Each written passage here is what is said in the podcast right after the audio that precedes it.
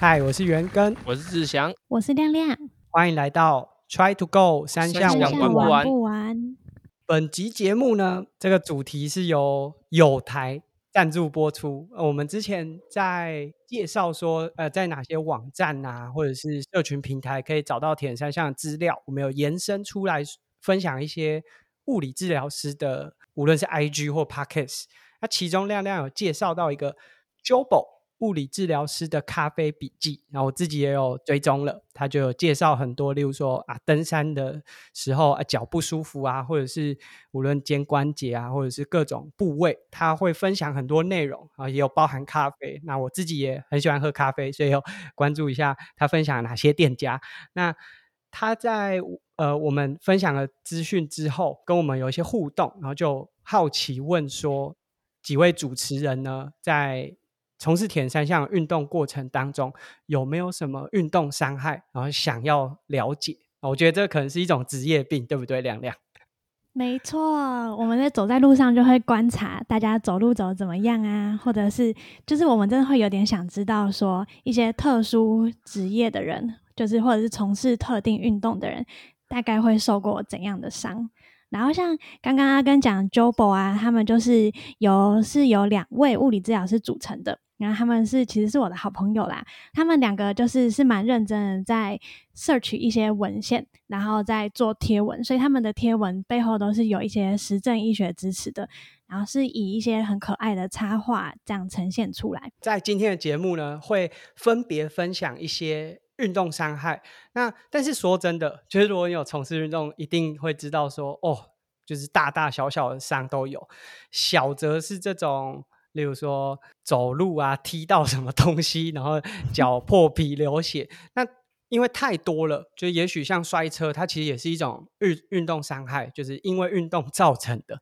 但是我们今天的分享，可能主要是会造成你没有办法持续进行训练的这种稍微严重的运动伤害啊，不要把所有都分享进来，这样好像会太杂乱。那因为刚好亮亮也是呃对物理治疗是非常有研究，所以也许他也会可以和我们分享说哦，呃，听众伙伴，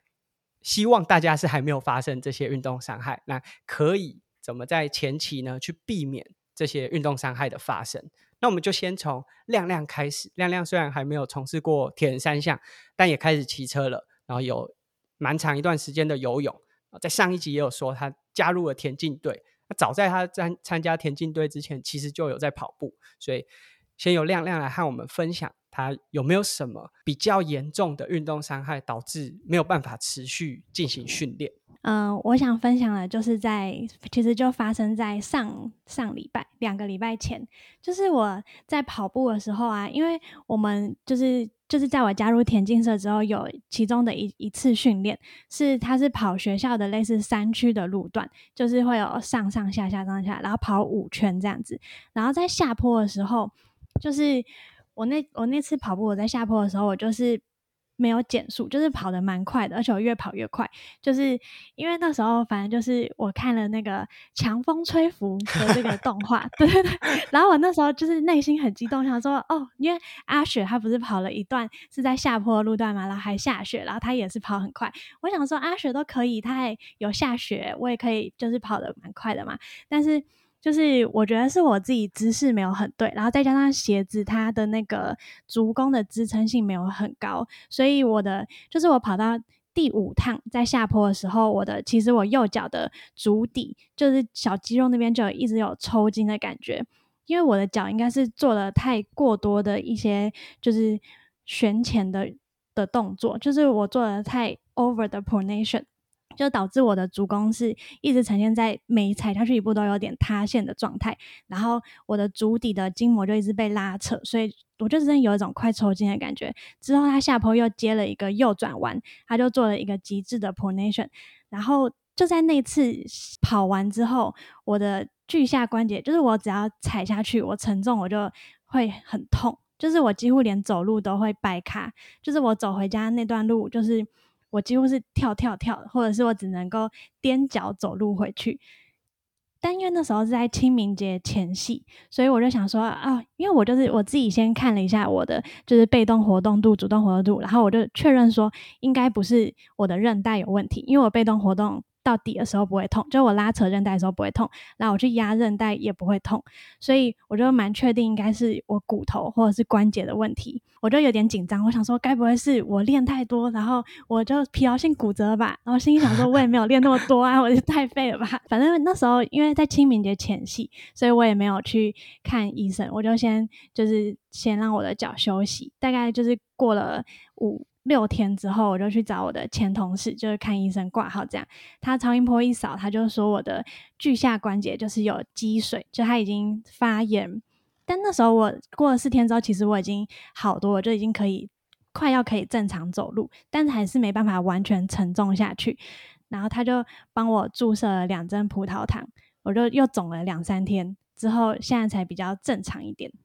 对，嗯，这是上发生在两礼拜前，嗯。亮亮讲的这个距下关节，它的位置是在哪边呢？呃，它是在我们脚的主要承重的关节，就是小腿骨不是是胫骨嘛？它在胫骨下的那块，脚跟那边不是是跟骨，就是它是连接胫骨和跟骨中间的那一块之间的关节面。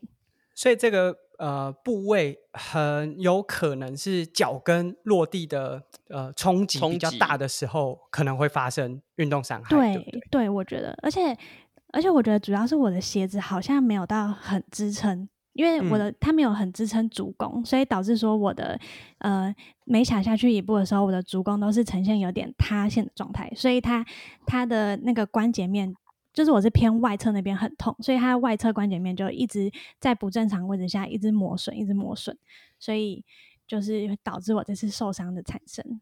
嗯，所以大家如果跑一些有上下起伏，那尤其是下坡的过程中，上坡很累，就是会有很多 心肺上面的刺激。但其实大部分的运动伤害很容易发生在下坡，那无论是你落地的这个角度，或者是说你在跑的过程中，因为下坡很容易超出你能够负荷的状态啊，下坡膝盖也会受到很多冲击，包含像我们常听到 IT band。在下坡的时候也会有更多的负担，那这是亮亮唯一有遇到，就是可能你有讲说你去打了葡萄糖，这其实已经算是蛮呃，就对我来说是蛮严重的，因为我虽然有蛮多运动伤害，但我很少就是做这种注射啊，或者是震波啊，这这些治疗的方式，所以听起来是第一次遇到这么严重的运动伤害，之前应该都还蛮平安的，对不对？对啊，我就是蛮紧张的，因为我就想说，天哪，我怎么会要这样掰咖走路？嗯，那希望亮亮早日恢复，然后这希望是他第一次啊，也是唯一一次遇到这种中断训练的受伤。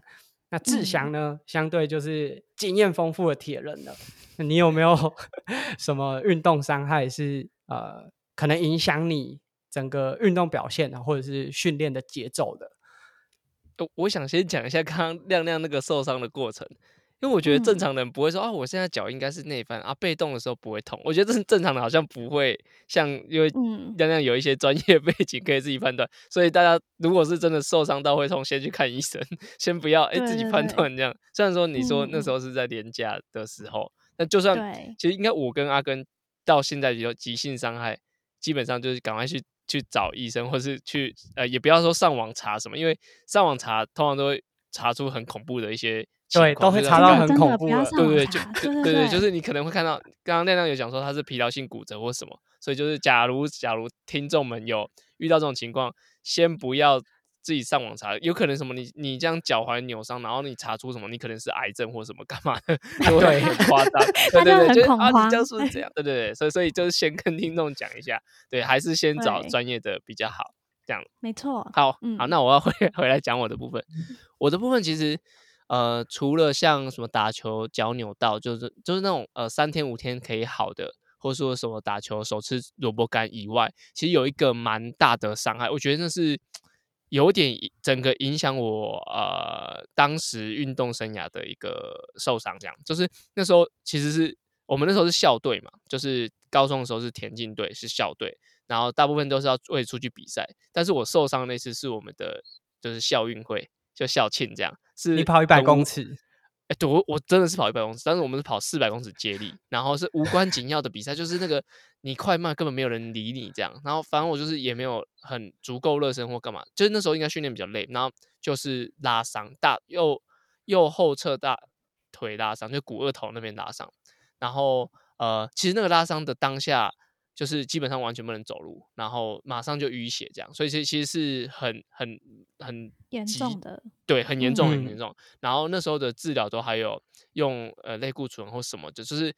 呃医生问我们要不要打，说那时候反正也不能比赛，所以说那你能够怎么治你就怎么治，反正就是那种侵入性的治疗也是会蛮多，导导致到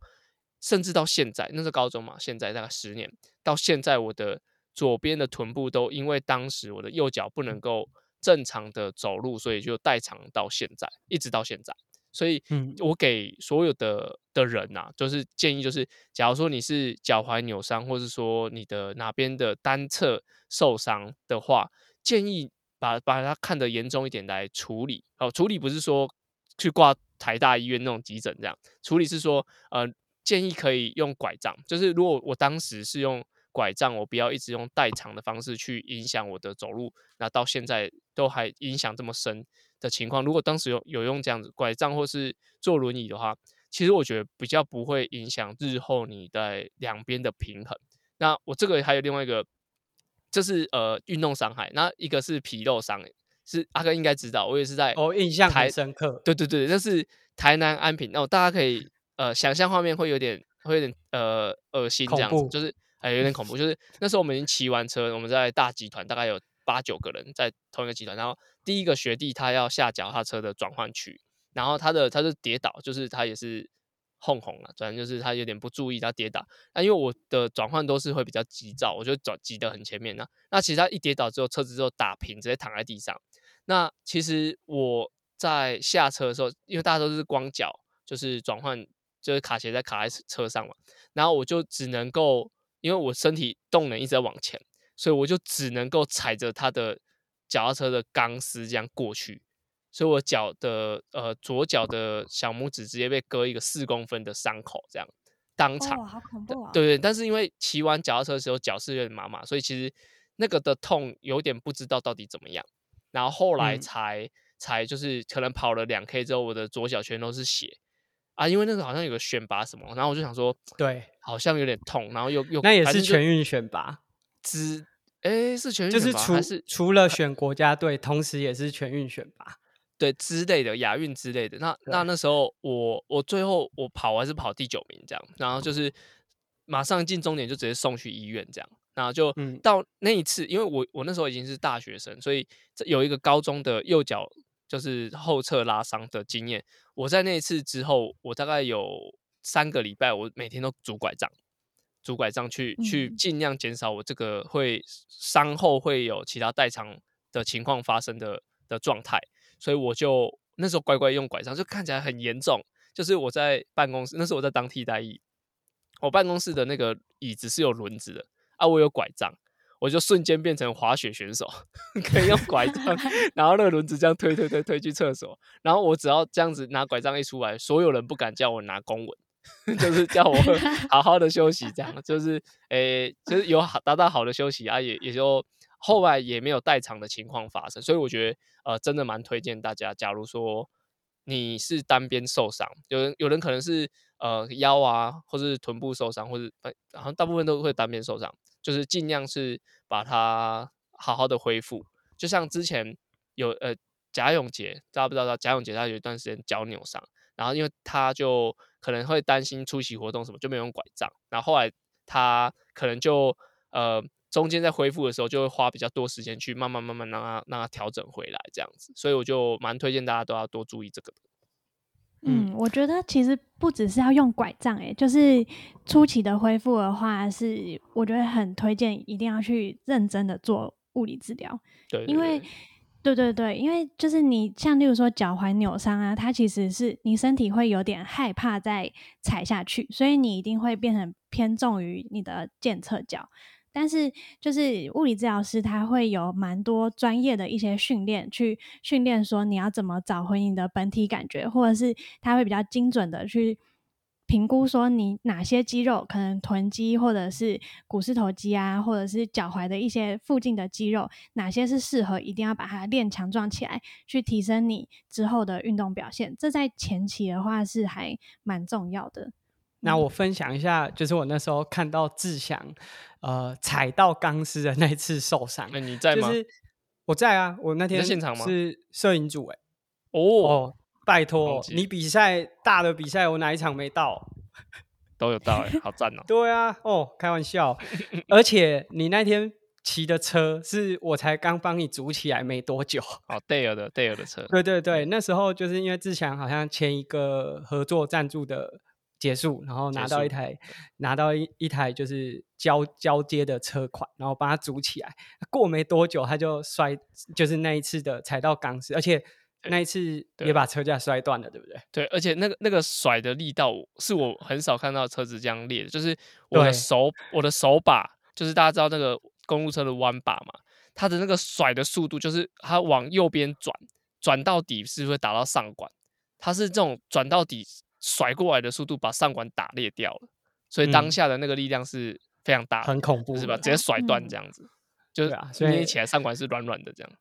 而且那场印象就很深刻，因为那一年就除了有全就是要选拔全运，然后要选的国家队，我记得也是蛮重要的。然后志强就是这个受伤，虽然后来还是可以参加全运，但是就是很担心，就是我们那时候大家都蛮担心的。那刚刚志强讲了这个大腿后侧啊，在我们还没开始录节目，大志强还没讲的时候，我就想说很奇怪，因为这通常就是我们听到的经验都是短跑。就是冲刺型的选手啊，可能一百公尺冲刺，然后跨栏比较有可能会发生后侧的拉伤。那而且你甚至说淤血，那就代表说已经有撕裂的状，就比较严重的撕裂的状况。我就想说，嗯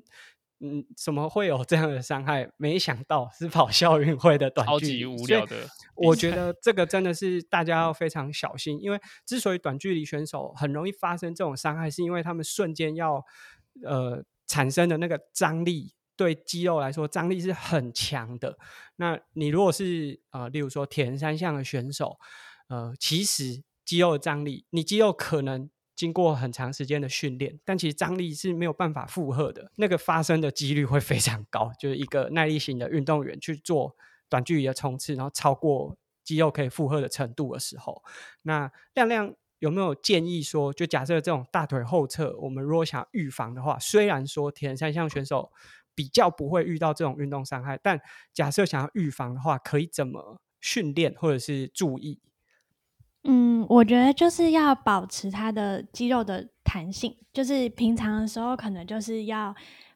运动后一定要拉筋啦，然后就是还有运动前要做足暖身。或者是说，就是可能可以在运动期间利用一点 taping，就是利用一些肌内效的方式去，嗯，促进肌肉的运动，或者是在运动后就是用 taping 的方式放松，就运动后彻底的让肌肉放松，不要让它保持在一个紧绷的状态，然后在比赛前又没有做足暖身，这样子。那这是大腿后侧，不过我觉得最关键的，因为志强这其实是。不在预期当中的一个运动啦，就是其实并不是他的一一场主要的赛事，所以也许就是铁人玩家也有可能会遇到说啊，例如说社团办运动会啊，或者是有一些比较有趣的活动，趣味竞赛，加入了一些短距离的冲刺，那这时候就要特别小心。那这是志强的分享，那志强听起来。其实还好，就伤害不算太多。我觉得我的就蛮多的。那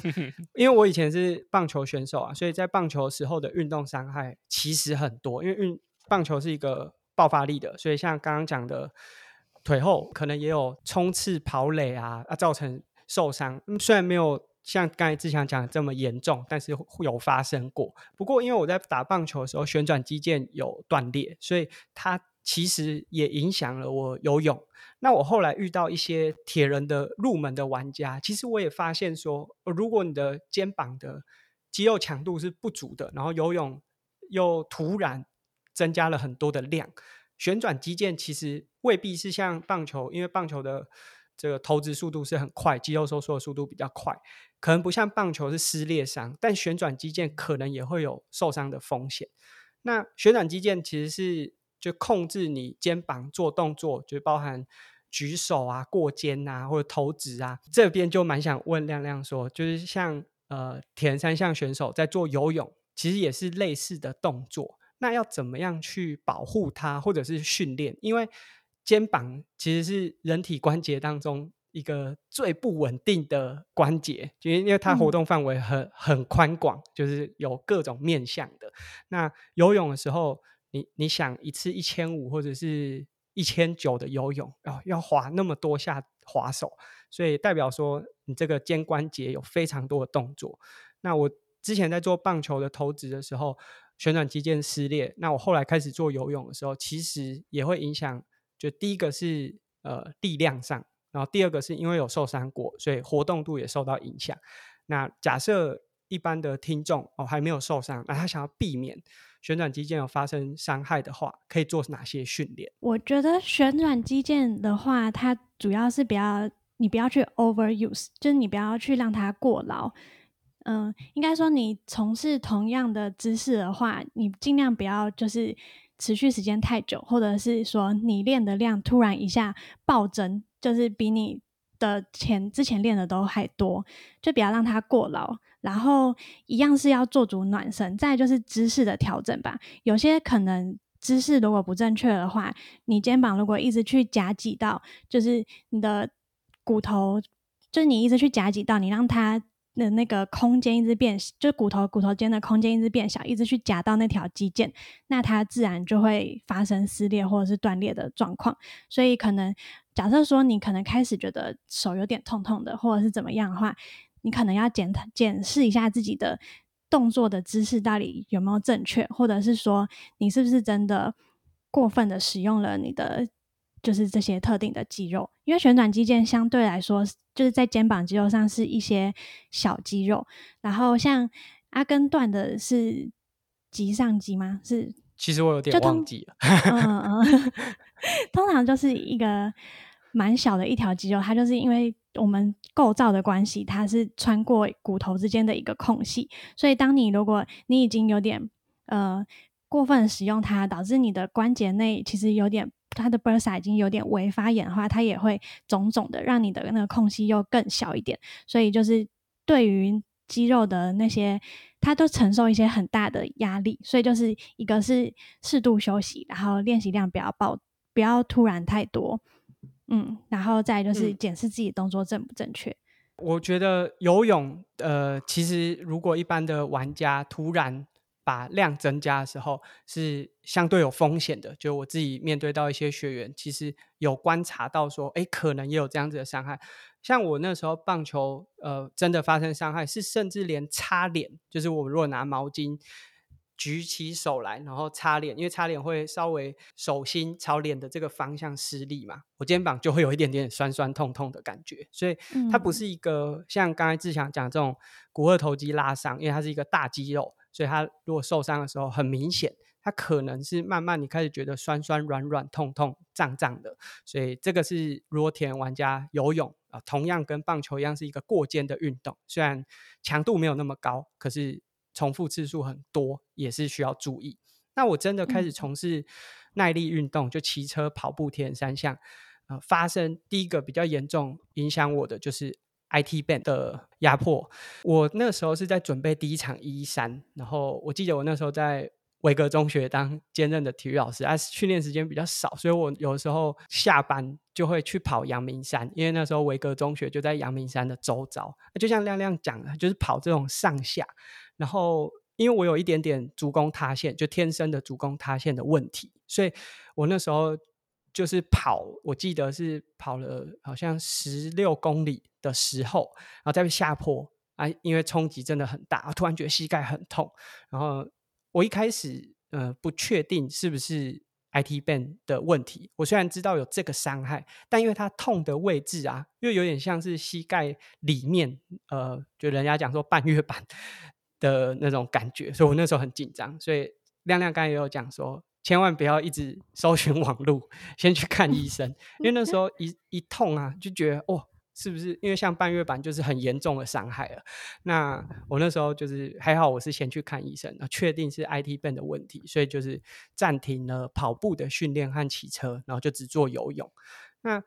亮亮可以和大家分享一下，因为我想很多铁人都有 IT band 的问题，所以。可以和大家分享一下，说这是一个什么样的运动伤害啊？是哪些人或者是什么样的情境会发生？怎么避免？它其实也算是一种训练量错误会产生的、容易发生的一种伤害，但它其实发生在女生的身上比较高一点点，就是因为女生的骨盆比较宽的，就是一些先天的上的不一样啦。然后它其实可能是就是你的 hip 或 gluteus，就是你的髋或臀。的力量比较比较差，所以他你在从事一些运动的时候，他会借助了更多，就是你可能用膝盖那边的肌肉去代偿比较多，所以它主要就造成一些症状，就是会可能会有你膝盖外侧疼痛啊、肿胀，就尤其是你可能在弯曲大概呃差不多四十五度的时候，你会最明显觉得它有点痛痛的，但是如果是轻微的话，可能就是休息就会改善，这样子就是它。嗯，通常有可能会发生在跑步的初学者，就是他可能突然增加，或者是自行车的，就是一些比较一直反复让膝盖弯曲，或者是的一些运动上面。预防就是也是一样，就是要选择适合的鞋子去跑步。我觉得可以，如果你真的有想要，就觉得膝盖跑一跑开始膝盖真的有点痛痛的，我觉得你真的很在意，或者是你觉得它有点越来越痛的趋势，就真的可以。一定要去请物理治疗师帮你评估，因为他就可以很精确的知道说，看你大概到底是是不是肌肉哪边失衡了，他会训练说你的臀部的肌肉，他可能用弹力带啊或 recall 的一些运动治疗去唤醒了你那些失能的臀部的肌肉，那你就可以改善你的症状，或者是你就可以避免真的产生伤害这样子。另外一个问题就是，呃，亮亮刚才有讲说鞋子，那像。呃，亮亮刚才也有说，就足弓塌陷的这个问题，或者是女生骨盆排列上，或者像我是呃有点接近扁平足。那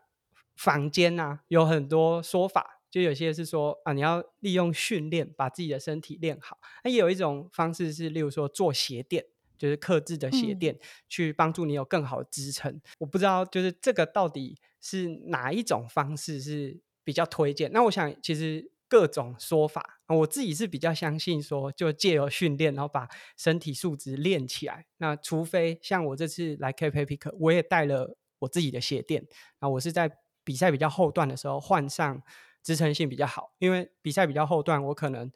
呃疲劳的状况比较多，所以我借由鞋垫来辅助我。但是在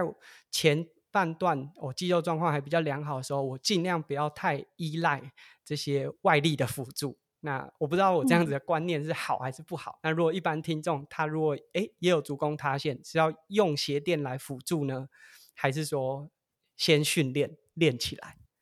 我觉得可以看你是不是功能性的扁平足，就是呃你是不是如果你是先结构上就是你就是比较松，那你骨头就是本来就比较塌下去，那我觉得用鞋垫是蛮不错的，因为它就是把你的。把你的足弓撑起来，我觉得两种都是你必须要做的方式，就是假，就是你一定是必须要利用训练你的肌力的方式，改善你的，就是改善你的足弓塌陷的问题。但是如果你是结构上本来就是已经这样塌下去的话，那我觉得就是你可以真的去克制化鞋垫。